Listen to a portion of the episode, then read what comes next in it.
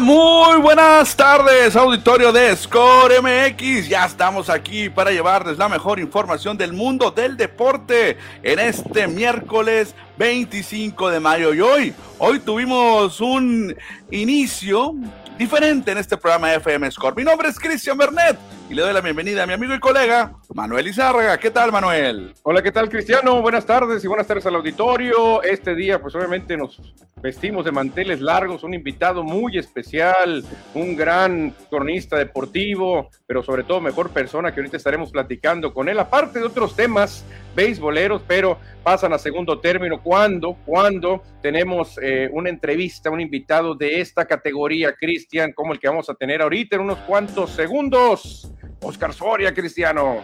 Sí, ahorita vamos a platicar con Oscar Soria Noriega, narrador, cronista de los Diamondbacks de Arizona y por supuesto de los Naranjeros de Hermosillo en la Liga Mexicana del Pacífico.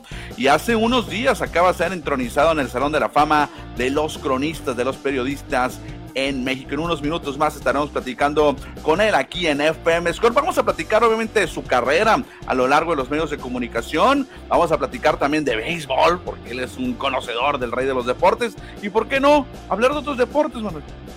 Sí, claro, porque no nomás Oscar Soria ha narrado béisbol, eh, ya lo vimos narrando fútbol, incluso llegó a narrar juegos de los cimarrones, Cristian. Oscar Soria, increíble para muchos, pero eso te da un grado de versatilidad que tiene el popular Buki, como yo lo conocí cuando empezó, así le decían por allá en Telemax, el Buki Soria le decían cuando yo lo conocí, ahora es don Oscar Soria, ¿no? Obviamente con galardonado en mil partes y las que le faltan todavía a Oscar, ¿eh? Manuel, le invitamos al auditorio. Vamos a platicar, por supuesto, con Oscar Soler ahorita en unos minutos más, en unos segundos más. Vamos a también a resumir todo lo que pasó con los mexicanos en las grandes ligas, específicamente con Julio Orías, que hace unos minutos lamentablemente perdió. No tuvo apoyo de sus compañeros. No batean cuando lanza Julio. Qué nueva la charra, Cristian. Si tú ves el apoyo que recibe Kershaw, Bueller, Gonzolin, y ves lo que apoyan a Urias, pensarías que le tienden la cama, ¿eh? pensarías que hay gato encerrado, pero yo no creo, ¿eh? la verdad yo no creo, pero aún así, si tú empiezas a sumar y restar, dices, aquí algo anda mal. ¿Por qué cuando lanza el mexicano no anotan carrera los Dodgers? Vamos a platicar también de la NBA. En este momento se está dando acá el juego número 5 de la Conferencia del Este. Hoy un equipo va a tomar ventaja de tres juegos a dos y estará a un pasito de estar en las finales de la NBA. De eso estaremos platicando en unos minutos más. Pero antes, Manuel, invitamos al auditorio para que nos ayude a darle un compartir, a darle un share, a darle un like y por supuesto mandar mensajes. Claro que sí, lo que usted guste preguntarle a Oscar Soria. Hay tantas cosas, Cristian, que yo le quiero preguntar, que tú le quieres preguntar y que el auditorio también le quiere preguntar, porque es un ícono, Cristian, es una leyenda viviente. Oscar Soria en la crónica deportiva y lo vamos a tener ahorita en unos segundos. Exactamente, Manuel. Entonces, ¿qué tal? Si recordamos, a muchos recordamos a Oscar Soria, con esto arrancamos.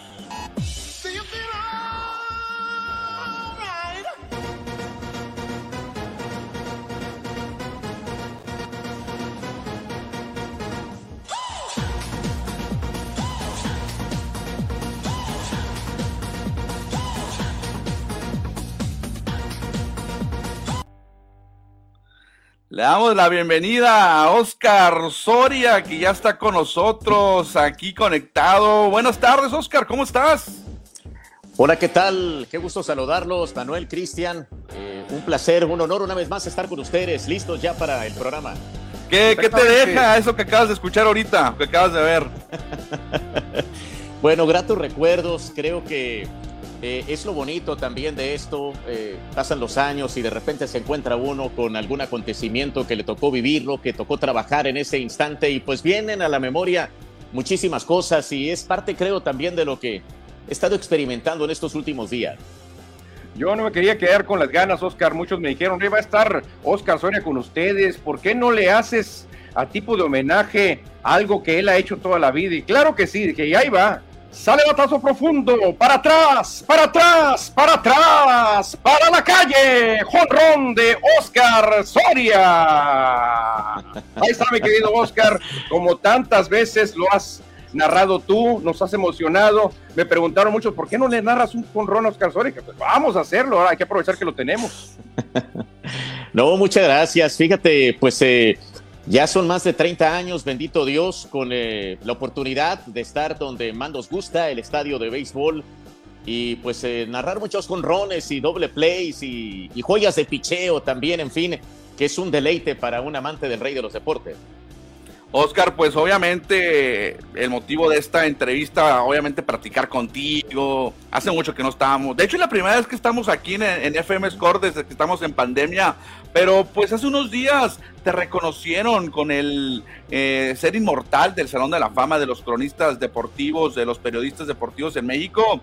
No te quisimos interrumpir en tus labores diarias, nos quisimos tomar el tiempo cuando descansaran los d y por ello, por ello hasta hoy estamos contigo. Antes que nada, muchas felicidades, eres un ejemplo, un orgullo para los cronistas de Hermosillo, de Sonora. Felicidades por el reconocimiento que ya te lo hice saber personalmente.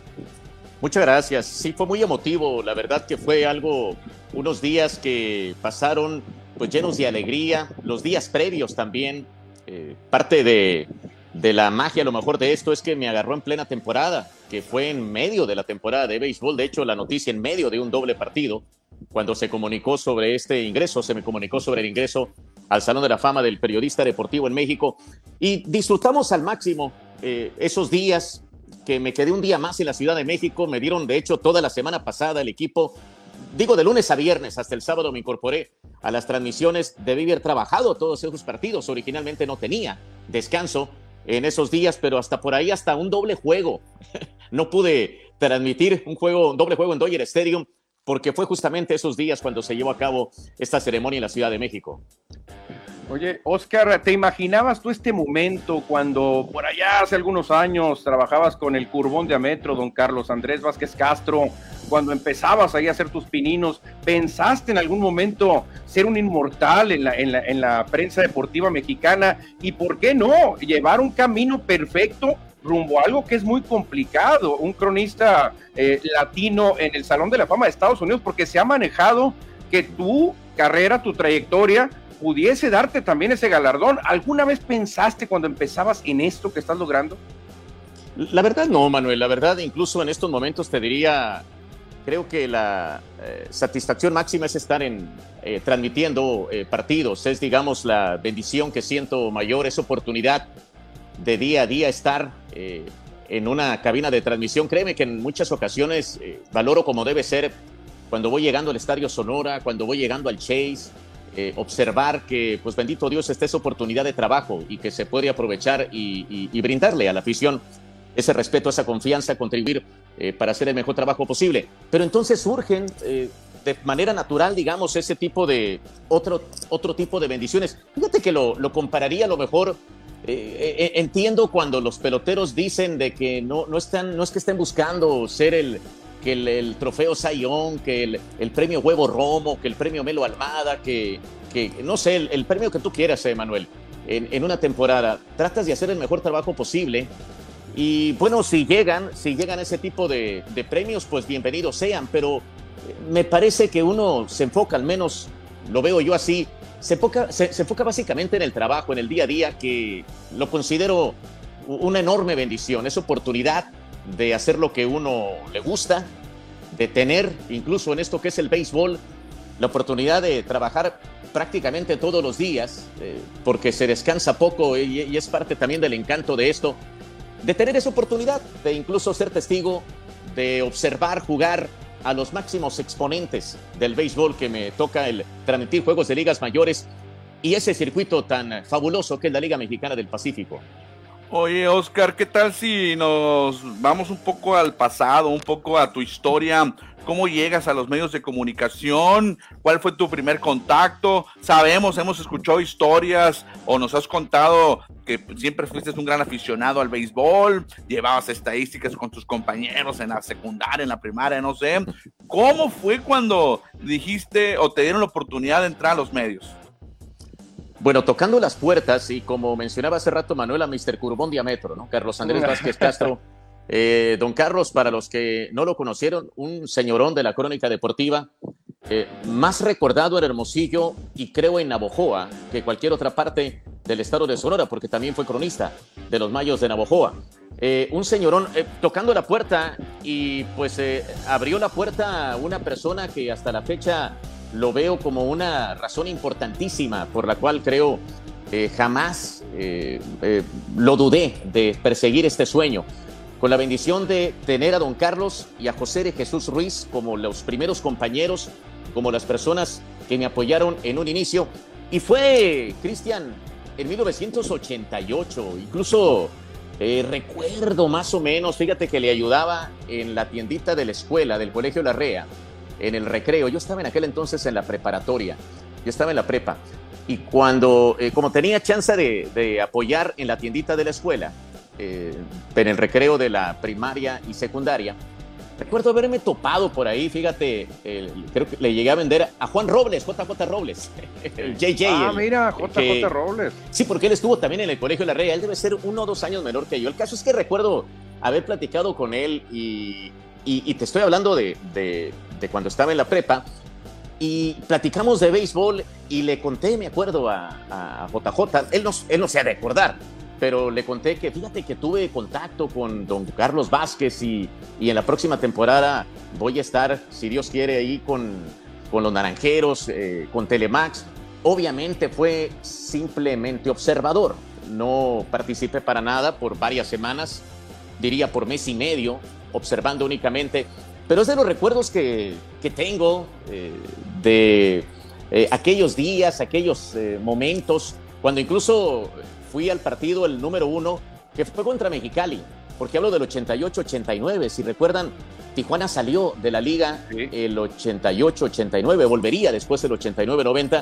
Entonces se rompieron esas inauguraciones típicas que había, ¿no? Por geografía, de Tijuana contra Mexicali, Hermosillo contra Guaymas. Ese año no inauguró contra Guaymas, Hermosillo, inauguró contra Mexicali. Y bueno, total que ahí fue la, la primera ocasión. Me remonto a octubre del 88, cuando la primera oportunidad aunque sería en noviembre de ese año cuando participé por primera ocasión en una transmisión. Pero empezaste directo, no empezaste en el estudio, empezaste en el estadio. Sí, de hecho, al estudio jamás fui hasta, te diría, como el cuarto año. Bueno, fui al estudio en alguna ocasión en Telemax, en, eh, cuando el equipo ganó en el 89-90, hicieron un programa especial y me invitó Pepe Chuy, lo produjo, por cierto, Pepe Victorín, lo ah, condujo eh. José de Jesús Ruiz lo, lo, condujo junto con don Carlos Vázquez y a mí me invitaron para participar en alguna sección que le iba a poner. Acababa de coronarse el equipo Naranjeros para ir a la Serie del Caribe a, a Miami, al Orange Bowl de Miami. Y, y, fue la razón por la cual fui al estudio, pero únicamente iba al estadio Héctor Espino. Se acababa la temporada y yo no volvía a, a Telemax. De hecho, nada más estaba en los Juegos de Naranjeros de Hermosillo. Y por ende, eh, no precisamente estaba en, en nómina, era un invitado nada más y fue hasta el 92 cuando me invitó Francisco Villalba, Panchito Villalba, ¿no? que él se encargaba de las secciones de deportes en Telemax y surgió la oportunidad y me hizo la invitación y por ahí empezó ya entonces la carrera ya 100% en Telemax, ya no nada más en los Juegos de los Naranjeros, sino también en Telemax. Eso fue por ahí de mayo de 1992. De hecho, fue en marzo, finales de marzo de 92, pero de lleno hasta mayo de 92. Ahí es cuando arranca Béisbol al Día, por ejemplo. Un año después. Eh, un año después. Fue un año después. Fíjate que eh, estaba de, gerente de producción Héctor Nevares, eh, se llama esta persona que la había conocido en el estadio. Y ya llegué a Telemax, pues obviamente ya el contacto mayor con los compañeros ahí en Telemax. Y le propuse a Héctor, me, acerqué con él y le comenté de mi inquietud. y me dio luz verde, una maravilla de, de Digo, no es fácil. Y luego en horario estelar, aparte en la noche. Estaba, si no después del noticiero, un poquito después del noticiero. quizás, había un, quizás había un programa después del noticiero y luego entraba. Entonces es un horario fabuloso el que, el que tenía por ahí. Y así empezamos, 3 de mayo de 1993. Empezamos wow. al día. Eh, yo lo, lo tengo que decir, yo lo empecé pero el que eh, las personas que han mantenido el programa y con un trabajo fabuloso es Guillermo Valencia, Jorge Cancino, en la actualidad eh, Daniel Escalante. Ha habido diferentes eh, personas, pero sobre todo Cancino y Valencia que se han encargado de mantenerlo al tope el programa firme hasta la fecha, porque pues desde hace rato que es, es poca la participación. Participó a la larga distancia, pero no hay en el estudio, obviamente. Oye, qué, buena memoria, Oscar. La verdad que me sorprende y eso te ayuda mucho en tu trabajo diario. Pero te voy a retar más a la memoria, que nos remontemos a tus épocas de niño, cuando uno tiene el sueño, al menos yo lo tuve, no sé si Cristian también, yo quería llegar a las grandes ligas, ¿eh? yo quería ser primero jugador de béisbol, ya sea de los Naranjeros o de mis queridos Phillies de Filadelfia. No se dio por alguna razón, no a todos se les da, y dije, bueno, me voy a meter al mundo de los deportes y ahí voy a estar relacionado si tú, Oscar, no hubieses sido cronista deportivo y hubieses tenido oportunidad, cuéntanos, ¿qué, hubieras jugado? ¿Cómo te visualizas eh, jugando con tus queridos rojos de Cincinnati y representando a los naranjeros? cuéntanos un poquito, porque como comentarista, una chulada que nos hayas tocado, pero ¿qué tal si se te hubiera dado la oportunidad? Ah, no, pues eh, claro, eh, yo creo que a la hora de la hora con el que sea, ¿verdad? Con cualquier equipo. De hecho, pues lo que son las cosas, yo fui un super fan de los Rojos de Cincinnati. Pero pues en la actualidad muy distinto. Eh, sinceramente, mira que les ha ido mal en esta temporada. Eh, no sé qué, hubiera experimentado si eso ocurre por allá del 81, 82, cuando en la niñez estaba de lleno, siguiendo cada partido. Eh, ya es muy distinto, ya que entra uno al aspecto profesional, creo que es fácil digerir eh, derrotas incluso del equipo que seguiste, ya no duele tanto. Incluso los mismos bengalíes, también era fan de los bengalíes de Cincinnati que acaban de jugar el, el supertazón ahora con los, con los carneros. Y pues claro que quería que ganaran, ¿verdad? por, ahí, por ahí tuve contacto, por ahí tuve contacto con algunos compañeros de la escuela y, me dijeron, oye, tú le ibas a los bengalíes, ¿verdad? Ah, anda, sí, yo le iba a los bengalíes se acordaron, un buen amigo, Carlos Montaño, fue de los que me, mandó. Y, y, Marco Lostono, estoy seguro que también ah, se acuerda que le iba. Gran amigo de nosotros, él nos platicó mucho. ¿Y qué posición eh, jugabas, eh, Oscar, este, en el béisbol? ¿Qué, qué, eras jardinero? ¿Eras shortstop? ¿Qué jugabas? Era jardinero, sí. Eh, me gustaba mucho jugar de, de, catcher. no, no recibía muchas oportunidades, pero ya después sí se me dio la oportunidad. siempre fui una persona muy bajita de estatura, delgadita, es decir, para esa posición yo creo que cualquier manager eh, eh, decía, no, pues no voy a arriesgar a, este niño a cubrir la receptoría. Tuve mucha fortuna, eh, que en ese entonces que ya ves que se aceptaban los encuentronazos, digamos que no se veían tanto en el béisbol infantil como se veían en lo profesional, pero se podían dar. Un encontronazo en el plato era, era limpio. Tuve la fortuna de que jamás me, me dieron un golpe ahí en el home, o, si, o si me lo dieron lo pude amortiguar bien, pero no recuerdo así que me hayan arrollado como, como acontecía, sobre todo en esa época en el béisbol profesional. No sé, no, sé si, si fueron muy amables conmigo, si fueron conscientes de que no valía la pena ¿no? arrollar de esa manera porque podía ser catastrófico. Pero eh, me, gustaba jugar mucho en, ligas de softball de la localidad, fue, lo, fue donde más jugué de, de catcher. y, bueno, eh, entre otros que, recuerdo que llegué a, convivir, eh, pitchers, bueno, ya de, los buenos, ¿no? Ahí en la, localidad, de los que estaban en circuitos de primera y segunda fuerza, pues el Jackie Lara, por ejemplo, el Jackie Lara también eh, me tocó al, hermano del Chato López, le, le, he platicado el Chato López, que fue pelotero y últimamente ha sido directivo en el béisbol mexicano, el papá de Alejo López, precisamente, el ah, pelotero de, los, de, los Rojos de Cincinnati, el, Chato López, el papá de Alejo es de Santana. El hermano del Chato, Adolfo, estaba en la universidad de ahí, en la 1, en la Universidad del Noroeste, y era pitcher también, y tiraba durísimo. Eh, Adolfo, Adolfo López. Eh, total que, pues me tocó, me tocó por lo ah. menos hacer batería. Gabriel Carreón también, un buen pitcher que llegó a tirar primera fuerza, ahí en Hermosillo. Eh, bueno, digamos de las de las buenas anécdotas, recuerdos que tengo en, en el softball más que en el béisbol ahí en la localidad. Oscar, y luego ya nos mencionas, llegas a transmitir los partidos de Naranjeros desde el terreno de juego al principio con JJ Ruiz y el Curbón de Ametro en el palco. Te dan la oportunidad de ir al estudio en Telemax, hacer el programa de béisbol al día, muy exitoso por supuesto. Y luego, ¿cómo llega el llamado?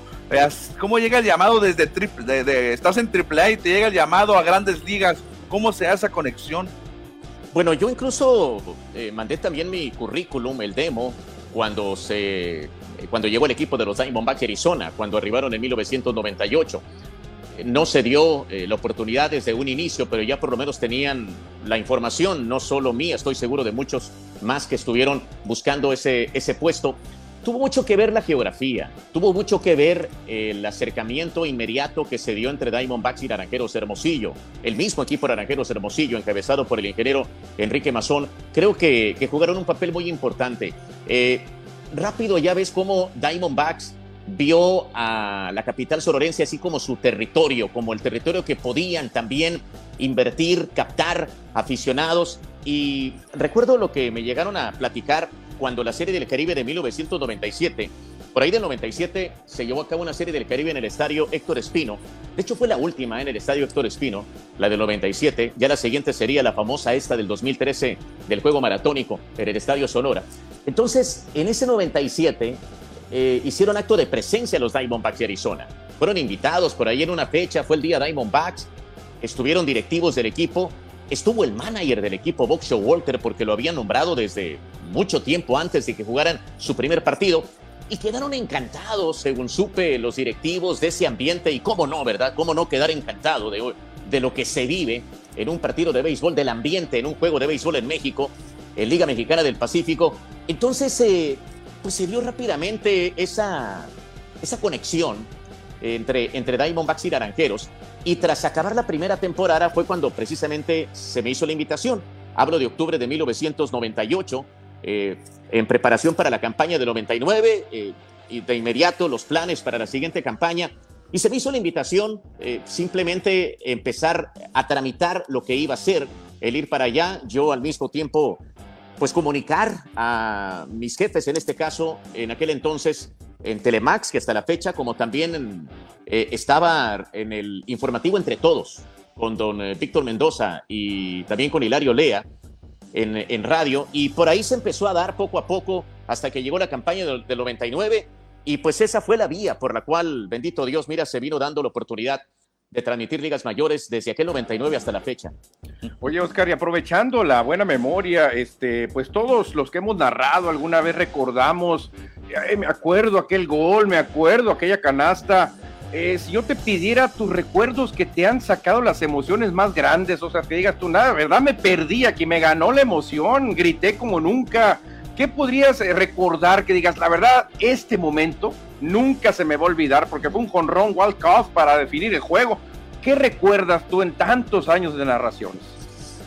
Sí, la verdad, eh, Manuel, hay algunos que, mira, con ganas de, tener esa memoria privilegiada justamente que no se me escape ni uno. Ahorita rápido se me viene a la mente, por ejemplo, eh, obvio la Serie Mundial del 2001 es un, guarda un lugar muy especial. El, el, hecho de ver esa coronación, no me tocó la narración en ese momento, pero estar presente en esa Serie Mundial que fue fabuloso el estar comentando en aquel clásico de otoño. No hace muchos años, en el 2017, hubo dos momentos fabulosos eh, el partido de cuatro jonrones de JD Martínez en Los Ángeles, que fue increíble el, ver cuatro jonrones en un partido, es, eh, pues es la única vez que me ha tocado. lo hizo JD Martínez. Eh, y ese mismo año, Diamondbacks hubo un partido de, de comodines contra Rockies de Colorado. Y el momento cumbre, el momento donde el estadio era un volcán en erupción, era cuando Archie Bradley pegó un triple Ah. y, es un triple productor de par de carreras, ya con dos outs. Archie Bradley es pitcher. Para los que no saben, el pitcher lo dejaron batear porque lo querían en la loma de picheo, sobre todo. Se ganaba por una carrera, me parece. El estadio se caía. De los que recuerdo ahorita, ¿verdad? Obviamente, en, eh, en, Liga Mexicana del Pacífico, aquella serie del Caribe del 2013 en Hermosillo, oh. a las 2, 3 de la mañana echando gritos en el Estadio Sonora. Eh, con, eh, con, la serie del Caribe y aquel juego de 18 entradas, lo que son las cosas al paso del tiempo. Yo no, yo no recordaba que Rodrigo López había iniciado ese partido. El, eh, Rodrigo, actualmente compañero de transmisiones con Diamondbacks Arizona, en aquel entonces pitcher de los Tomateros de Culiacán y refuerzo en esa serie del Caribe de los Yaquis de Obregón. Él abrió ese juego. Él iba a ganar el partido ese, en, si se hubiera acabado nueve entradas. Pero eh, Ricardo Nanita creo que fue, ¿no? La, sí. que acabó con México y, y, les pegó tremendos batazos. Bueno, lo empataron los dominicanos, pero se ganó en el inning 18. Eh, eh, ese, esa serie de Caribe, de Caribe también fabulosa. Digo, queriendo recordar también un playoff en el 2000, Culiacán Hermosillo, un hit de Jacob Cruz que dejó en el terreno a Tomateros de Culiacán para avanzar a la final. Igual fabuloso en ese partido Daniel Espino, el hijo de Don Héctor, conectando un cuadrangular. Bueno, ah, lo recuerdo, lo recuerdo. Eh, ¿Te acuerdas que son, son momentos increíbles, obviamente? Se, y se quita el jersey y traía abajo la cara de Héctor Espino. Me acuerdo que fue muy emotivo ese jonrón, ¿eh? Sí, fíjate que traía una camiseta que se había entregado en Phoenix en el 98, en el 98 en, eh, en Diamondbacks la primera campaña, yo todavía no estaba en el equipo, pero recuerdo haber ido a ese evento. Eh, hicieron un homenaje a Héctor Espino, hicieron el día a Héctor Espino, los Diamondbacks de Arizona, invitaron a doña Carmen, eh, la señora de Don Héctor estuvo presente haciendo el lanzamiento de la primera bola, hay por ahí una fotografía yo, la, yo recuerdo haber visto esa fotografía. Sí, la vi la foto, eh, lanzando la señora. Está lanzando Doña Carmen, está creo que cachando a Armando Reynoso y bateando eh, Vinicio Castilla.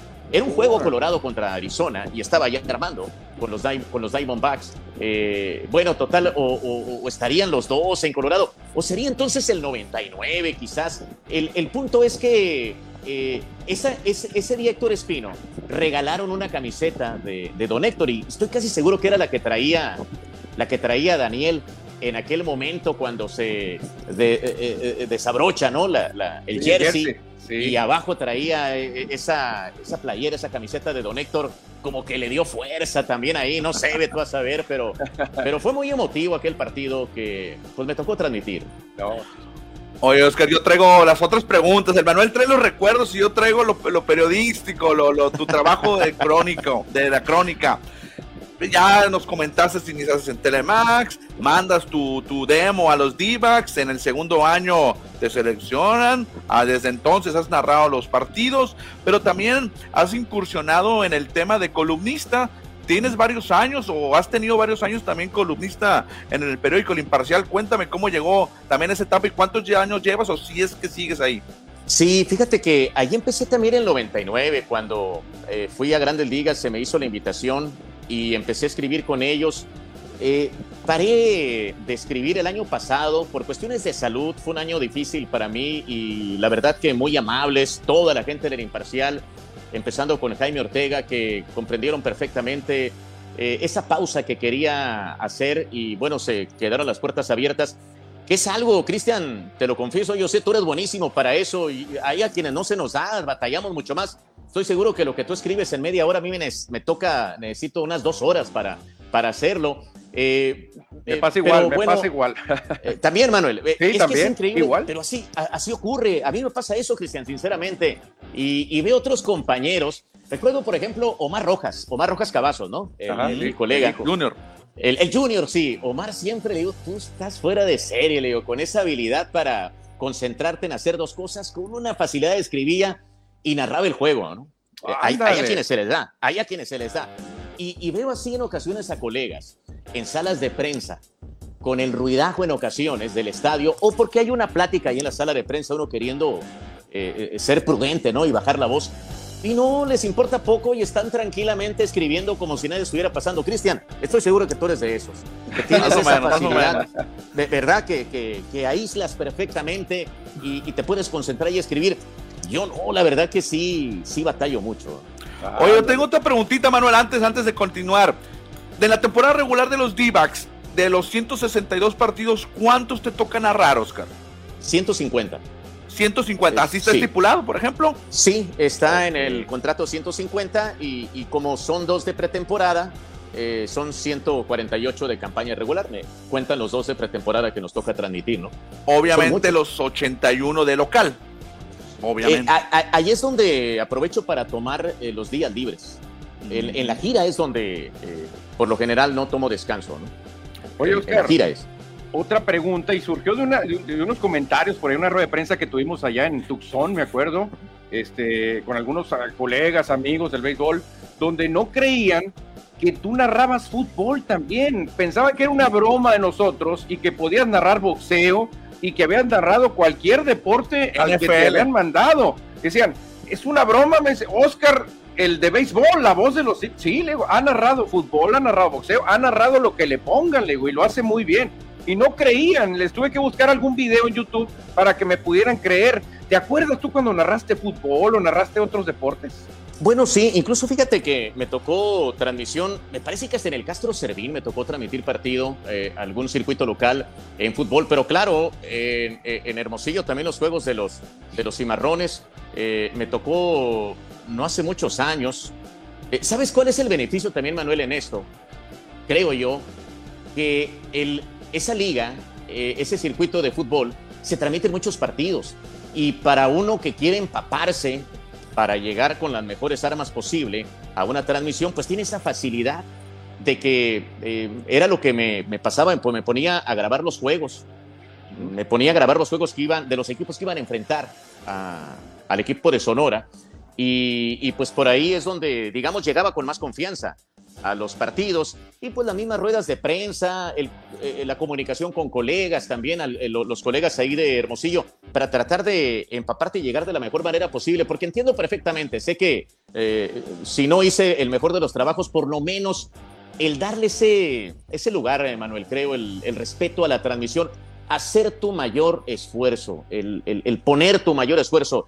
Y, eso lo, lo, veo también en ocasiones con, eh, lo traslado, la analogía con el deporte, con el béisbol, cuando le dicen a un pelotero, oye, necesitamos de tu ayuda. Sabemos que a lo mejor no eres el mejor jardinero, pero ayúdanos en el jardín derecho. Ándale, necesitamos. Eh, detalles de ese tipo. Eh, sería un poquito egoísta de parte de uno. No, no, yo nomás voy a donde me siento cómodo. No, en ocasiones la empresa necesita de tus servicios en otro, en otro tipo de trabajos y bueno, trata de hacer el mejor, el, mejor esfuerzo uno. Y te digo, básquetbol también, eh, tenis, clavados, maratón de aeróbics eh, boxeo, que, que, boxeo es donde más siento que batallo en el, en el boxeo, que es eh, fabuloso, la verdad, pero sí es donde más a lo mejor batallo para, para acomodarme, porque en el fútbol, créeme, a lo mejor no lo hice muy bien, pero me sentía muy a gusto, me sentía con confianza. Me, me, sentía con confianza ya familiarizado para la segunda, tercera fecha que estaba transmitiendo los jugadores del equipo, que tiene mucho que ver, porque qué incomodidad eh, se la pasaron a quién sabe qué, que es parte de la crónica del fútbol, ¿no? Claro, sí, decir quién tiene. El nombre Es una narración. En el, fútbol siento que sigue siendo una narración muy apegada a la radio, porque en el béisbol no. Ahí en el béisbol ya la transmisión de tele sí como que siento que también en México ha cambiado considerablemente a lo que era antes, porque cuando me, me tocó empezar en aquellas transmisiones con don Carlos Vázquez, con José de Jesús Ruiz, recuerdo claramente al ingeniero Sergio Rodríguez, que era gerente de producción en aquel entonces en Telemax, eh, pedirle a don Carlos, a Pepe, que narraran como si fuera radio. Eh, y don Carlos, por más, es que es tele. No, pero la gente quiere que narren como si fuera radio. Es el estilo, es la manera como se, se narra el béisbol. Por lo mismo que eh, el, béisbol en México prácticamente nació en la radio y por ahí duró muchísimos años. Entonces, como era la manera como la gente eh, aceptaba más que todo una transmisión, y mira que eh, tuvimos y seguimos teniendo tremendas voces en radio, en Sonora y en la República Mexicana en béisbol, entonces entiendo también aquel, aquella orden, aquella pues sugerencia para que narraran de esa manera. Y el fútbol siento que por ahí va hasta la fecha en televisión. Oye, Oscar, yo recuerdo muy bien que narraste juegos Búhos de Hermosillo contra Diablos de Hermosillo de tercera división. Yo lo recuerdo porque lo escuché. Yo lo vi. Yo lo vi. Sí. Ah, bueno. bueno, sí, eh, también. Eh, es, que, es que te digo, eh, hasta de la localidad, hasta circuitos ahí de quizás de primera fuerza. Ah, es parte, es que mira, ese parte de lo que siempre he comentado también, las transmisiones de deportes en Telemax han sido muchísimas. Ese fabuloso, eh, creo que ha sido una formación enorme para cualquiera de los que hemos estado ahí. El tener esa oportunidad que te, pero también el tener esa obligación, digamos, esa necesidad de capacitarte en la mayor de, de, eventos posible. Mira, hasta rodeo me acuerdo que me tocó transmitir. y carreras de caballos también. carreras de caballos, ahí en el, ahí en el hipódromo, autódromo de Hermosillo. Muy difícil, ¿eh? pero ahí tienes el caso, Oscar, de Ernesto Jerez, que yo lo he visto narrar algunos deportes y la verdad que lo hace bien también, ¿eh? No sé si tú lo eh, recuerdes, Cris. yo, yo lo he visto más que todo en básquetbol y béisbol. Sí, y buenísimo, y, buenísimo. Muy bueno, muy bueno, la verdad que sí. Este, por eso te digo, eh, no, no quiere decir que seas especialista en béisbol, pero también puedes narrar otros deportes. Es lo que nos preguntaba el, auditorio, que nos tiene muchos mensajes, Cristian. Hay muchos mensajes. ¿eh? Déjale, hago la última pregunta, Oscar, y nos vamos con los mensajes. La última pregunta de esta etapa, porque traemos otro un detallito más, un extra. Oye, Oscar, entonces ya estuviste en lo que nos has comentado, pero también tuviste la oportunidad de narrar para ESPN, la cadena de deportes internacional, y también te ha tocado estar en, no sé si Televisa, pues llamarlo Televisa o Sky. También has tenido esa oportunidad de estar a nivel nacional, no solamente Sonora o los Estados Unidos, Arizona, también acá en México. Es otro de los plus que ha tenido tu carrera. Sí, una gran oportunidad. Se abrieron las puertas. Aquella invitación, empezando con ESPN, que surgió por ahí del 2005. Fíjate eh, cómo también Dios acomoda perfectamente los tiempos. Me invitaron en 2005, eh, en los, eh, la, gente de ESPN, el señor Edgardo Matei fue el que me, recuerdo, me, marcó, me hizo la llamada telefónica para la invitación. Pero ya que empecé con ellos a transmitir la temporada 2005-2006, fíjate lo que son las cosas. No sé si recuerdan que en ese 2005 la Serie del Caribe fue en Mazatlán, aquella que ganaron los Venados, con Vinicio Castilla de refuerzo, con Erubiel Durazo, con, con, con eh, eh, Campillo. Ganaron los Venados en su tierra, la Serie del Caribe. resulta, que, resulta que ahí me dijo Matei eh, que me querían invitar ya, que me querían, que me querían llevar a aquella Serie del Caribe. Y mi padre falleció a finales de enero del 2005. ¿Cómo? Ah, híjole, qué difícil hubiera sido esa invitación. Pues no hubiera sido lo mismo, definitivamente. Acababa de fallecer. Cuando estaban coronándose los venados, 27 de enero del, del 2005, cuando estaban coronándose, me acuerdo que yo estaba en el hospital. Eh, estaba falleciendo mi señor padre. No, ¿cómo, cómo te digo? Pues eh, Dios acomoda perfectamente los tiempos. No fue ahí, fue hasta la siguiente temporada cuando me invitan. Y estuve con ellos varias temporadas, varias series del Caribe, buenísimas. Mi, mi experiencia máxima, creo, tiene que ser esa convivencia eh, obviamente con los colegas fabulosos, pero sobre todo don Juan Marichal, el Salón de la Fama Dominicano, que de esas de esas muestras que te da la vida, algunas personas que, que, te dan un ejemplo fabuloso de sencillez, don Juan Marichal. Estamos transmitiendo prácticamente en medio de las tribunas, un palco que, que acondicionaron en el Santiago, en el, estadio de Santiago de los Caballeros, y llegó cualquier cantidad de gente. No era época de selfies. 2007 eh, fue eso. Todavía no se inventaba, ¿no? El, el señor de, de Apple todavía no inventaba este aparato, pero llegaron muchos con cámaras fotográficas también, si no imagínate la cantidad de selfies que se hubieran oh. tomado y, autógrafos con don Juan Marichal.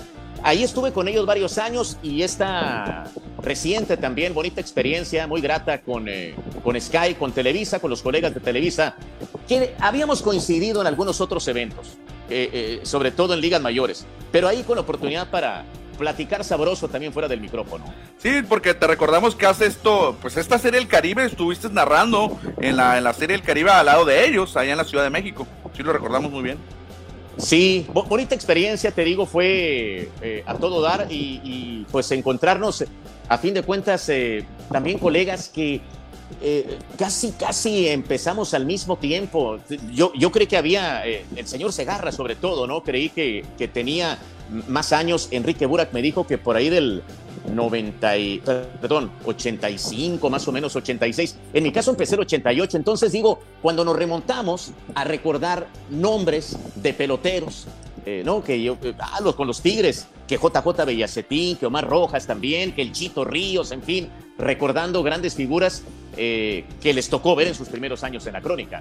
Y llega la conclusión de tu carrera, bueno, no conclusión obviamente, pero llega la cúspide de tu carrera con esto del Salón de la Fama del cronista deportivo. Aquí tenemos a, al extremo derecho, ahí estás con tu reconocimiento y precisamente aparece en esa fotografía, me imagino que también ingresó al Salón de la Fama Enrique Burak, que está el otro extremo, el izquierdo.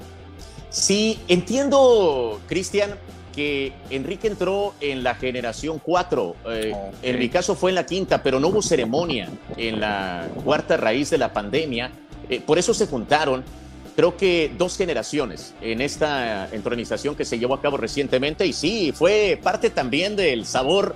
Muchísima gente reunida en eh, la Confederación Deportiva Mexicana. Fue ahí en un auditorio de la CODEME, ahí donde nos reunimos en esta ceremonia. Sí, sí, que sinceramente, Oscar, creo que no estuvo a la altura. Lo que yo vi, los videos, creo que se les iba de las manos el control. Cuando te nombran a ti, yo esperé que iba a ser como en una graduación universitaria, todo el mundo aplaudiendo al que nombra, pero era un desastre. Tomando fotos por acá, otros haciendo una fiesta por acá, y Oscar Soria que viene a recoger su premio. ¿Qué pasó? Dije, o sea, ¿cómo? Creo que se les fue un poquito de las manos ahí la organización, porque a mí no, no me pareció, para la envergadura del evento, creo que se les fue un poquito de las manos, ¿eh? Bueno, a lo mejor y pierdes eh, la noción, todo lo que está pasando, estás a lo mejor más atento a la familia, a, la gente a tu alrededor. Te digo, lo disfruté, a, lo mejor y también fue parte de la razón por, por la que lo disfruté mucho, ¿eh? esa plática, ese convivio con, eh, con colegas. Tenía el señor Roberto Sosa ahí muy cerca también de mí, que bueno, pues en la, la conversación corta si tú quieres, pero, pero pues parte creo del encanto que se vivió eh, sinceramente, lo viví sabrosamente y quizás también, y de hecho principalmente porque estaba ahí mi familia presente. ¿Te acompañó tu familia? Ahí está, vemos en la fotografía tu esposa, tus hijos. También eh, había otras fotografías donde te acompañaron amigos como Rodrigo Sotomayor, también el doctor Arellano Jr. estuvieron acompañándote hasta allá y colegas tuyos de, de, Telemax. Estuvo sí. Valencia, estuvo Flaco Palafox, no sé quién más estuvo por allá. Sí, eh, Santiago Orduño, que fue el, camarógrafo, ah, el señor Scott Geyer, que es el vicepresidente de comunicaciones de los Diamondbacks. Bueno, eh, te digo que, y, pues todos los colegas ahí presentes con los que se tuvo la oportunidad de, platicar. El momento en sí, fabuloso, eh, una grata sorpresa porque pues fue perfectamente escondido por meses este acontecimiento, porque para eh, entiendo que el proceso es eh, de presentar la documentación, proponer a una persona, que en este caso corrió a cargo de la eh, Azocrode en Sonora, de Fernando Palafox. Y en ese proceso, pues mi señora esposa tuvo mucho que ver para dar justamente material y, pues lo guardó perfectamente, no supe nada yo al respecto. Por meses estuvieron prácticamente en ese proceso y donde finalmente se aprobó y se pudo guardar el secreto hasta aquel día eh, del mes de abril cuando se me comunicó. Manuel, ¿nos vamos a leer mensajes o quieres alguna otra pregunta previa? No, yo creo que me, yo le quiero hacer mil preguntas, ¿no? También, que, que, a quién tiene como símbolo, como aprendiz, o sea, pero la verdad, mejor vamos con las preguntas porque hay muchísimas con el público, ¿eh? A ver, vamos.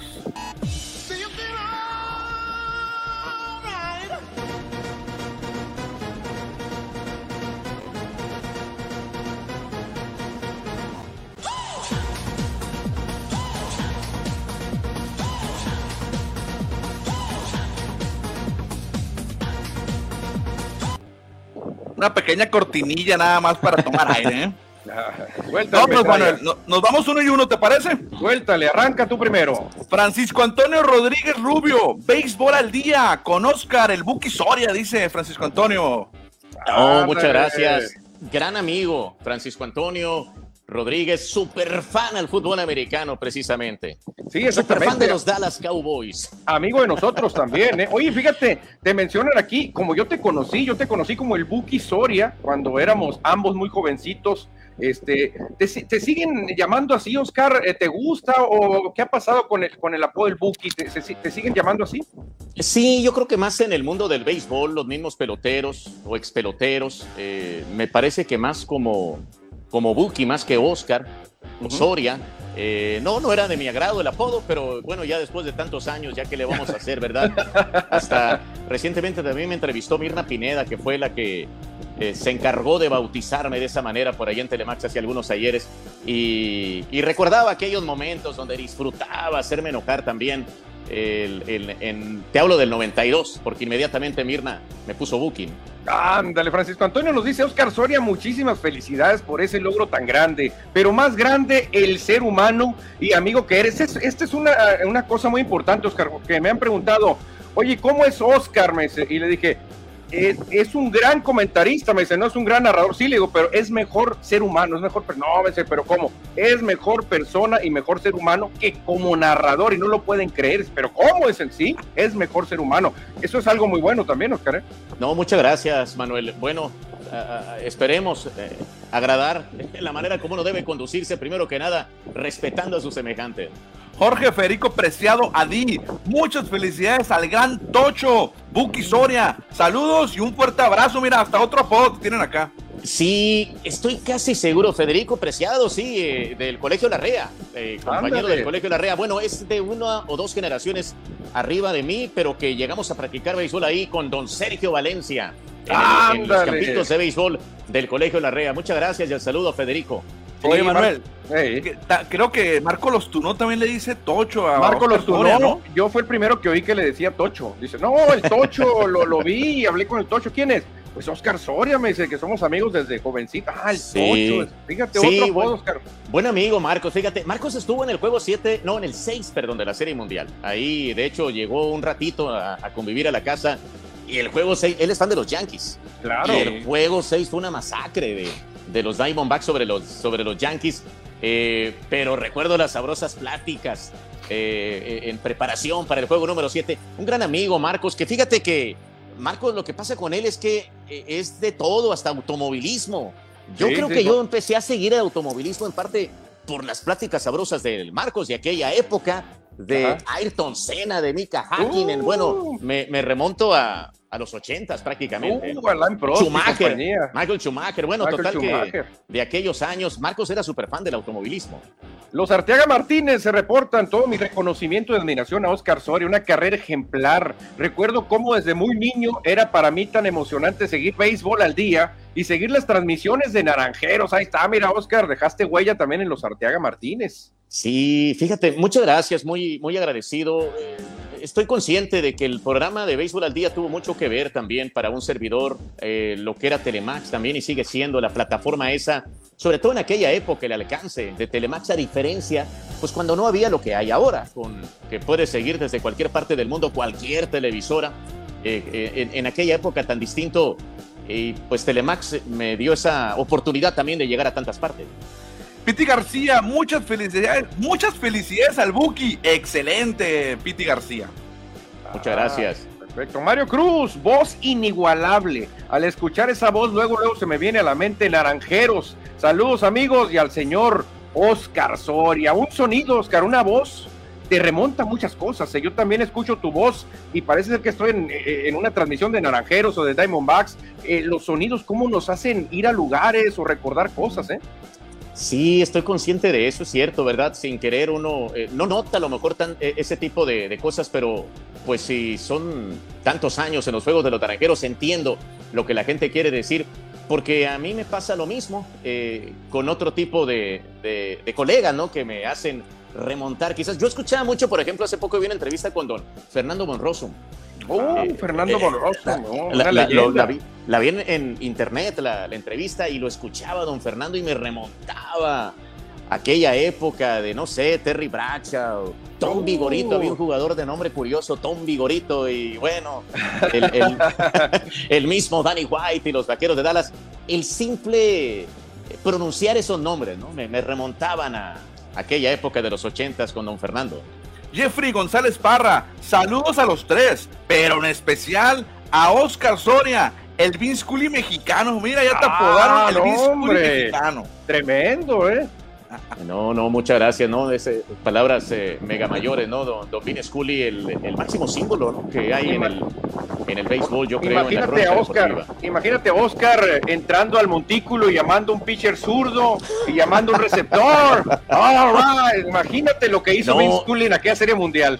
y estoy seguro que lo improvisó, Manuel. Eh, es un señorón eh, en todos los sentidos. Don Vin Scully y una gran persona también. En la campaña de despedida de Don Vin Scully tuvimos la oportunidad, todos los equipos entiendo, de ir a visitarlo a la cabina de transmisión. En el caso de nosotros se le fue a entregar un, presente, un obsequio y para brindarle pues una, una despedida y tremendo señor tipazo, Don Vin Scully, que ya se retiró del béisbol, pero aparece de repente en ese tipo de momentos. ¿no? esa voz también es, es inolvidable, inolvidable. Seguimos con más saludos de quién sigue Piti García. Un orgullo sonorense, el buque, dice Piti García. Y otra cosa, ¿eh? Nomás rapidito, Oscar ahorita me decías que el año pasado, antepasado, dejaste de escribir y que por cuestiones de salud. ¿Cómo te sientes últimamente, Oscar? Este, no, no, no, no sientes que hayas mermado un poquito, que te pueda afectar algo en narraciones. Tenemos Oscar Soria para rato, porque ahorita que dijiste, le tuve que bajar un poquito a esto y esto y que, ¿qué pasó? Cuéntanos, Oscar. Eh, yo te veo bien, te veo fuerte. Sí, gracias a Dios, creo que eh, salí bien librado de ese 2021 complicado para un servidor. Sí fue un tremendo reto, pero pues ya gracias a Dios digo, hay que escuchar al cuerpo y hay que tener respeto eh, cuando te reclama precisamente la naturaleza del cuerpo y me parece que ya la, libramos, que andamos bien, eh, que nos pusimos en buenas manos también de especialistas y, todo bien hasta ahorita, de hecho van pues ya una cuarta parte de temporada y eso es importante porque se trata, se trata de disfrutar el trabajo y lo que también menciono, fíjate, ya que estamos en este punto, de que, de que no debemos de fallar en, nuestro trabajo porque tenemos la oportunidad de prepararnos para llegar de la manera posible, a menos de que esté uno enfermo. Eh, que es desesperante cuando uno anda mal de la garganta y está tratando de hacer el trabajo y sabes que no salen bien las cosas y empieza uno a preocuparse más por la manera como sale el comentario, el contenido del comentario. Entonces, eh, pues no hay como tener salud, disfrutas de una mejor manera y claro que sientes que rindes para el público que te, que te está escuchando de una mejor manera. Fernando Ibarra Borjak. Es única esa voz de Oscar Soria y bien clara. Sinónimo de Naranjeros de Hermosillo, dice por acá Fernando Ibarra. Muchas gracias. No, una plaza fabulosa, Hermosillo. Creo que cualquiera que de los que radicamos ahí, de los que hemos vivido ahí, nos enamoramos y cuando volvemos, pues por supuesto que la disfrutamos. Mike Rivas, en la Mexpac, muchos aficionados de equipos no naranjeros lo reconocen como el mejor al narrar por ser imparcial. Lo hemos visto mucho, Oscar, en muchos narradores que se enojan cuando su equipo va perdiendo y empiezan a tratar de menospreciar al otro equipo. Aquí Magribas te pone un estrellote en la frente, que eres muy imparcial, dice. No, muy agradecido. Eh, bueno, se hace el mejor de los esfuerzos. Eh, esperemos eh, tener esa imparcialidad que, pues, es de hecho lo que pide la empresa. Es lo que se busca. Algo diferente aquí en Ligas Mayores, porque aquí básicamente estás llegando a un auditorio, en este caso a, Phoenix, Arizona, que de hecho, fíjate, te comento que en la pasada serie del Caribe, por poner un ejemplo, Sky eh, recalcaba mucho eso, hay que ser imparcial. Pero cuando viene la serie del Caribe, ya ahora sí pueden cargarse de un lado, ¿no? Ahora sí. aquí sí podemos cargarnos hacia México. Manuel, te mandan saludos, mira. Ah, me saludas, papá. Ah, saludo a mi, a mi niña, que también le gusta la narración. Ahí trata de imitarme ahí, y ahí va haciendo sus pininos, Cristiano. Ramsés Marín dice, buenas tardes, gran programa, como siempre Score MX rompiéndola en grande felicidad. Ah, bueno, gracias Ramsés. Bueno, aquí el honor es para Oscar Soria, por supuesto, que nos comparte unos minutos con nosotros. No, no, sí, la verdad. Muchas gracias. Un, placer tener a Oscar y se ve el tiempo volando, Cristian. ¿Cuántas cosas le queríamos preguntar de la rotación de los d que nos ah. cuente de grandes ligas y los Yankees son de verdad y no nos alcanzó el tiempo. No, no nos va a alcanzar el tiempo porque podemos platicar horas y horas con Oscar Soria, que después lo haremos acá, si no están en vivo, ¿no? Estar más tranquilón en una carnita asada. Oscar, ¿qué significan estos tres personas para ti? Cuéntame, ¿quiénes son? ¿Cómo los ves? ¿Cómo ves? Yo, yo, no, yo no escuché ni siquiera a Bocanel. Eh, no, no, pero, pero mi papá me contó maravillas de Don Bocanel. Don Felo Ramírez, tuve la oportunidad de platicar con él de convivir sabrosamente, incluso el año cuando él ingresó al Salón de la Fama de Cooperstown, Nueva York, me concedió una entrevista. Y don Jaime Jarrín, pues hemos tenido la oportunidad de convivir con él, incluso desde un año antes que llegara a Ligas Mayores, desde el 98, y un señorón, un caballero, don Jaime Jarrín. Eh, ha sido grato tener esta amistad, uno de los grandes tesoros que puedo decir que guardo de este llegar a, ligas mayores, el convivir con esta clase de personas. Y, bueno, ya que hace rato comentaban, ¿verdad?, de cómo una voz te hace remontar a cierta época, pues se imaginarán cuando yo empecé a platicar con don Jaime, a convivir con él, me remontaba a 1981, a 1982 y la Fernando Manía, porque pues estaba en todo México, yo creo, don Jaime, transmitiendo los juegos de los Dodgers de Los Ángeles en aquella época. Ponemos en contexto, perdón Manuel, ponemos en contexto el auditorio. Estas tres personas que vemos en pantalla, como ya lo mencionaba Oscar Soria, es Canel, él es estadounidense, si no me falla la memoria, pero narraba en español. Jaime Jarrín, que es el de derecha, narraba a los Dodgers, y Felo Ramírez, que también es narrador. Ellos tres son los únicos comentaristas o narradores de grandes ligas que están en Cooperstown por narrar en español. Ellos tres narraron en español, Ah, perfecto. Yo nomás lo que le quería decir a Oscar, y tú te acuerdas, Cristian, hace unos años, no sé, cinco o seis, tuvimos la oportunidad de platicar con Jaime Jarrín, tuvimos una entrevista en el área de comida de Chaseville, y en una de las pláticas, hablamos de todo, mencionamos a Oscar Soria, le dijimos, nosotros tenemos un amigo que es la voz de los Divacs. ¡Oh, mi querido Oscar! La verdad, qué bárbaro, qué bárbaro, qué voz, qué profesionalismo. Te aprecia, pero infinidades. Jaime Jarrín Oscar nos habló maravillas de ti y nosotros, pues obviamente dijimos, claro, porque lo conocemos bien, pero don Jaime Jarrín se expresó, no, hombre, una maravilla de ti, ¿eh? No, ha sido una dicha la convivencia con don Jaime, un tipazo, en efecto, y, bueno, cómo se le aprende, porque pues eh, don Jaime está con los Dodgers de Los Ángeles casi casi desde que llegaron, eh, de hecho desde que llegaron, aunque no narró la primera temporada, pero ya estaba prácticamente allí en Los Ángeles, entonces se imaginarán lo mucho que tiene que contar y sobre todo la Fernando Manía, escuchar las anécdotas, lo que pasó en aquella época en voz de don Jaime Jarrín, la manera como lo describe, como lo vivió, es fabuloso, un tipazo y pues, eh, insisto, uno de las, de, las, de las grandes satisfacciones que hemos tenido también esa convivencia con don Jaime Jarrín aquí en Grandes Ligas. Oye, Oscar, y ya para terminar y no quitarte más tiempo, porque ya estamos cumpliendo una hora de programa, eh, traíamos algunas preguntitas extras del béisbol actual lo que pasó ahorita con Julio Urias, no sé si supiste que los Dodgers perdieron 1-0, no lo apoyan a la ofensiva, en los últimos nueve juegos solamente le han apoyado con 10 carreras, lo mismo que le pasaba a Fernando Valenzuela, ¿crees, crees que Fernando pueda llegar a Cooperstown ya tú como analista de béisbol? ¿Cómo ves esta situación de, Fernando Valenzuela, que obviamente se le fueron las oportunidades en ciertas, eh, en, cierto modo que tiene grandes ligas, pero en el futuro hay una posibilidad de llegar a grandes a Cooperstown? Yo creo que sí, entiendo las personas que digan no, no tiene oportunidad, es decir, eh, puedo estar de las dos partes, puedo participar en el debate de las dos partes, pero pensando optimista, eh, me parece que sí tiene los elementos, Fernando Valenzuela. trato también de ser objetivo en este asunto. Entiendo perfectamente, lo viví de cerca. Viví en México lo que armó la revolución que armó Fernando Valenzuela, lo que impactó, lo que generó. Eh, eh, eh, sé que por estadísticas es muy difícil. Sé que por estadísticas está casi casi imposible cuando comparas con otros que tampoco están, que tampoco han ingresado. Pero ese fenómeno que provocó Fernando, el hecho de de tener esa oportunidad de igual manera de convivir, de escuchar los comentarios de las personas que lo vivieron de cerca ahí también en Los Ángeles. Como dice don Jaime, volviendo a, don Jaime Jarrín, no, eh, no cree que haya una persona que haya provocado el nacimiento de mayor cantidad de seguidores al béisbol como Fernando Valenzuela. En Los Ángeles fue impresionante, pero creo que también en México. Creo que también en México hubo muchísima gente que se hizo eh, aficionada al béisbol gracias a Fernando Valenzuela. La cantidad de aficionados que generó Fernando, eh, coincido, quiero coincidir con don Jaime, en eso le, do, le quiero dar la razón.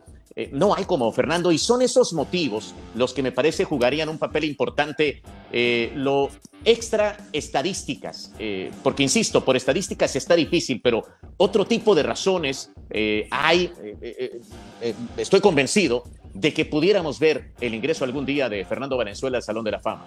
Oye, porque ya hicimos, Manuel, hicimos el ejercicio de comparar los numeritos de Roy Halladay y Fernando Valenzuela y están muy parejos. Está muy parejo si nos vamos comparando los números. Ay, ay, ay. Fernando también pudo haber tenido oportunidad, pero se ve difícil, sí es cierto, por estadísticas. Pero lo comparamos alguna vez, Jale y Fernando, y están parejones. Están muy parejos, igual que Mike Musina. Mike Musina también muy parejo con Fernando. Mike Musina tuvo mucho más apoyo que Fernando, obviamente con Yankees, con Orioles cuando bateaban mucho. Y obviamente Fernando eh, lo que le dio al béisbol después de la huelga, creo que eso Grandes Ligas se lo debe a Fernando. Fernando, sin darse cuenta, rescató a muchos aficionados que estaban un poco desilusionados de la pelota y eso Grandes Ligas lo tiene que recordar. Eh, ahora, otra cosa, en una ocasión platicamos con Luis Tiant allá en Obregón y él nos contaba, le dijimos, oiga, así directo, le ¿Hay o no racismo en el béisbol de Grandes Ligas? Bueno, yo no te puedo hablar de ahorita, mejor, pero en mi época había muchísimo racismo. Por racismo yo no gané muchos títulos, muchos galardones, no me lo dieron a mí por racismo. Y claro que hay racismo, nos dijo Luis Tián. Entonces mucha gente, este, pues eh, pregunta también eso. Yo no creo, Oscar, la verdad te, soy sincero, yo no creo que, que, que, por ejemplo, muchos preguntan, ¿por qué no apoyan a Urias? Simplemente es béisbol, digo, no caen los batazos, yo no creo que sea cuestión personal de que, ah, no, no apoyen a Urias porque es mexicano. La verdad se me hace inconcebible eso, pero hay mucha gente que piensa eso, fíjate.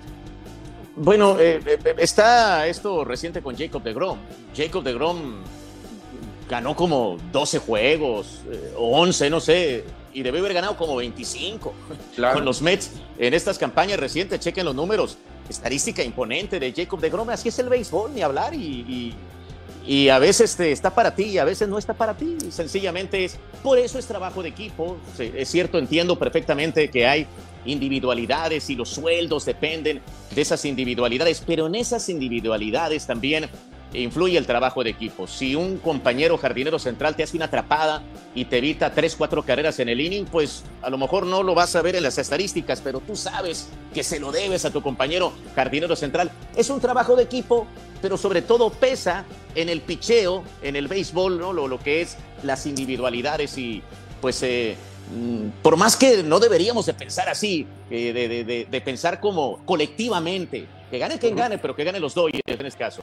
Pero eh, como que por ahí nos gana ese sentimiento de que no, que el pitcher ganador. Lástima que no ganó este juego X pitcher, ¿no? Oscar, ¿y qué te parece ahora la, moda de los managers?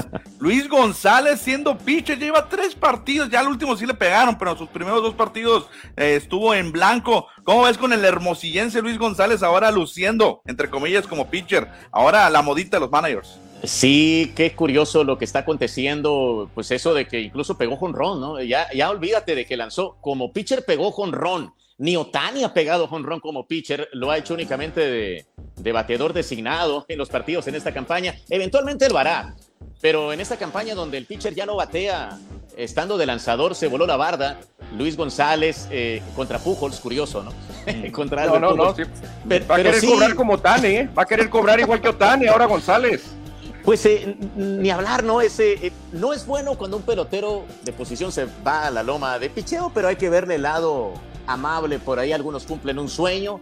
Entiendo que Luis llegó a lanzar también en, eh, en, colegial. Así es que, pues un sueño que a lo mejor cumplió y lo hizo de buena manera. Oye, ya para finalizar, ahora sí, ¿Qué se espera de los Diamondbacks? En esta ocasión tienen a, tienen a Humberto Castellanos que me está sorprendiendo la temporada que está teniendo 2022. Buena temporada para Humberto Castellanos.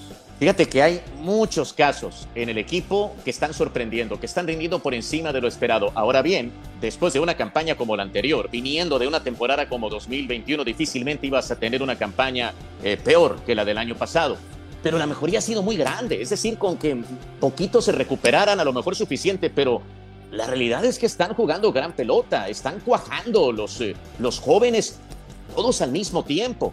Pelotero que están subiendo de, la juventud.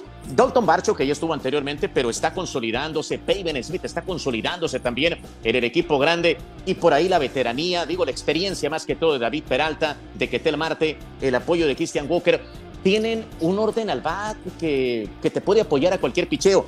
Y, y, llegó Brent Strom como coach de picheo al equipo, Brent Strom que anteriormente estuvo de coach de los Astros de Houston, y es cuando dices, caray, ¿cómo, cómo es cierto puede pesar un buen instructor, un buen manager, un buen instructor de picheo?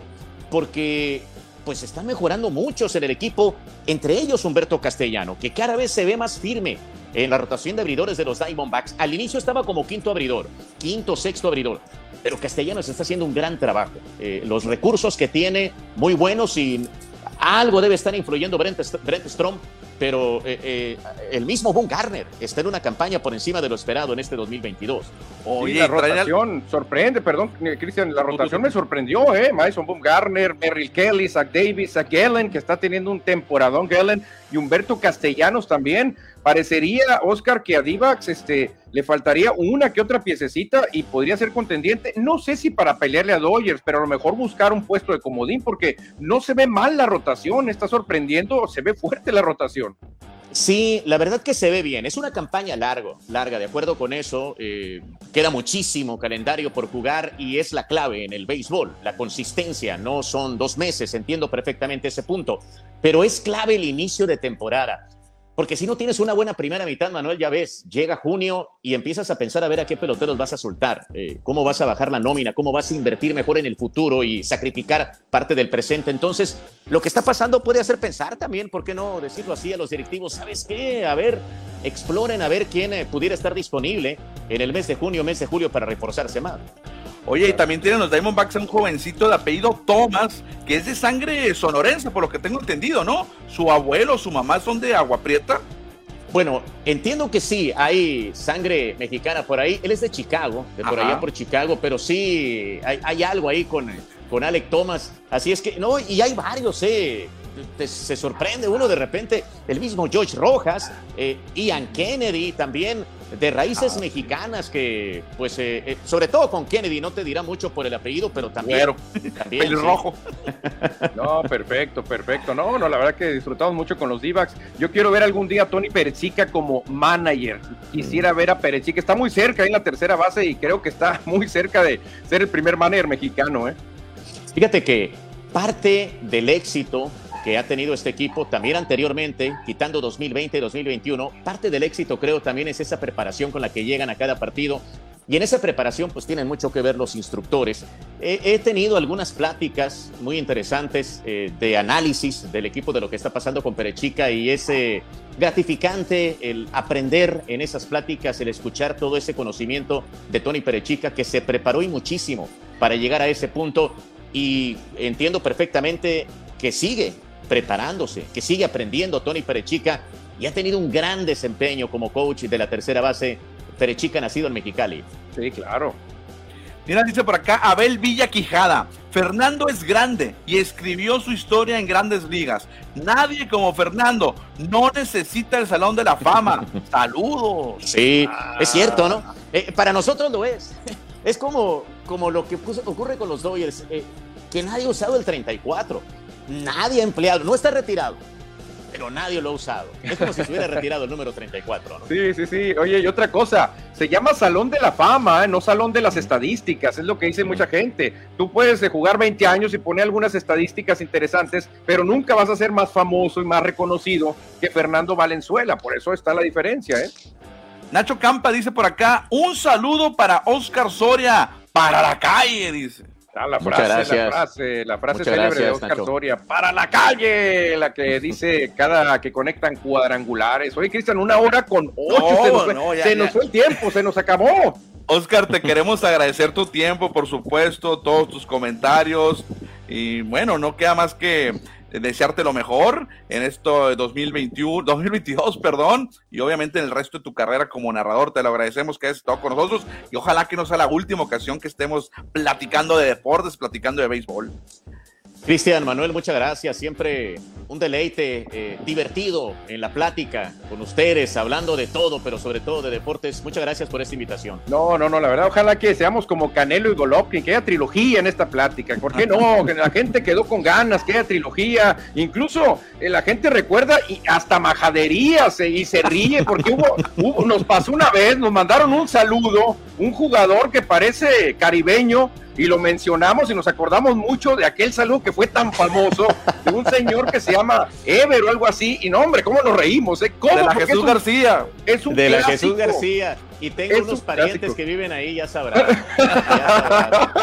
no. De hecho, un, un, cuñado, un cuñado. Sí, hombre, no, no, no. Que ahí creció, no vivía ahí, pero ahí creció. Hicieron camisetas, Oscar, hicieron sudaderas, o sea, imagínate lo que se creó por tu saludo que dijiste, o sea, la verdad que fue un fenómeno y todavía nos lo siguen mandando el saludo para que nosotros a ver si caemos y seguimos con la tradición, fíjate. Eh, pudiera escribir un, libro de, los saludos que surgen desde la primera temporada que me tocó ahí en, eh, el estadio Héctor Espino. Es parte ¿no? de la magia también del, béisbol. Eh, algo pasa que nos fascina escuchar nuestro nombre en una transmisión, que envían un saludo en, en plena transmisión de béisbol, de fútbol, de lo que sea. Claro que sí. Oscar, nos despedimos entonces, que sigas pasando una bonita tarde en tu hogar, en tu casa, y pronto nos estaremos viendo en persona, por supuesto, o si no es en el Chase Field, acá en el Sonora. Por supuesto, muchas gracias, y aquí pendientes para la próxima. Exactamente, gracias Oscar, gran cronista, pero mejor ser humano. Muchas gracias Oscar. Gracias. Saludos. Manuel, pues qué impresionante plática tuvimos con Oscar, ¿no? Y quedaron muchos temas en el tintero, eh, muchísimos temas en el tintero, desmenuzar las divisiones, cómo ve a los equipos, y ve que Nueva York, no, hombre, muchas cosas. Vamos a tener que, que, que, mandarle una propuesta ahí para que nos colabore semanalmente, pues. Pues sí, ojalá, imagínate si se pudiera, sería una chulada, ¿eh? sería una chulada, porque la verdad es que muy tenerlo como colaborador semanal por lo menos. No, no, sería un lujo tremendo, Cristian, tremendo. Imagínate, ahorita se nos fueron una hora diez y quedaron mil preguntas todavía que hacerle. Y deja tú, pues ya se, se nos acabó el tiempo, dice Francisco Antonio Rodríguez, se volaron la barda, ya ni fui a trabajar, dice. Mira, ya ves que te quedas picado, pues te quedas picado con la entrevista con Oscar, salen más preguntas y preguntas, se te va el tiempo, ¿eh? No, y traemos un montón de cosas en el programa, pero creo que ya lo vamos a dejar para otro día, mano. Pues me los pasas para mañana y mañana los platicamos. No, pues teníamos lo de la NBA, que ganaron los, que ganaron los, los Mavericks ayer, le evitaron la barrida, le evitaron la, la, la eliminación. Sí, aumentan la agonía nomás, van a quedar eliminados mañana, pero bueno, está bien, ya, ya perdía ganaron uno, ¿no? Ahorita está muy bueno el partido, el juego número 5 entre Boston y Miami, el que gane hoy va a tomar mucha ventaja para ganar y llegar a las finales. El que gane hoy va a ser campeón, esa ventaja va a ser suficiente, vas a ver. Eh, dieron a conocer la quinta ideal de la NBA. No está Joe Embiid, increíble. Oye, a mi querido Lebron me lo mandaron al tercer equipo, ¿eh? Acá está Lebron, mira. Mira dónde está Lebron, que está, mira, que en el tercer equipo Lebron ya, no, hombre, no. En Copa ahorita, ayer ganaron los Rayos, ahorita van a jugar el número 2. Jordan Brangers impresionante entre los triples, los resultados de ayer, el stand en primer lugar, los Rayos. Hoy es el día de Naranjeros con Rayos. Ándale, hoy es día especial, ¿eh? El día especial porque la gente que llegue temprano ahorita y traiga algún artículo naranjero, creo que va a haber algunas sorpresas, ¿eh? Exactamente. Y también en la NFL, Colin Kaepernick podría jugar para tus Raiders. En la banca, estaría en la banca detrás de Derek Carr, que es muy importante también tener en la banca un buen coreback.